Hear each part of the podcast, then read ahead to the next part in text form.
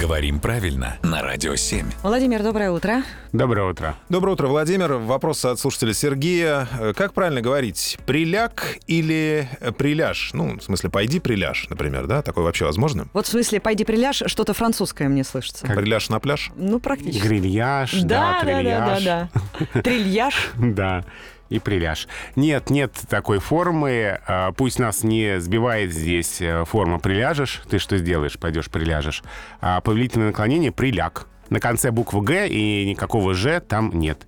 Пойди приляг, практически рекомендация всем нашим слушателям, кто уже устал бодрствовать. Ну, подождите, раннее утро на дворе, ну, Ну, все-таки... чтобы начали. Ну, мало ли.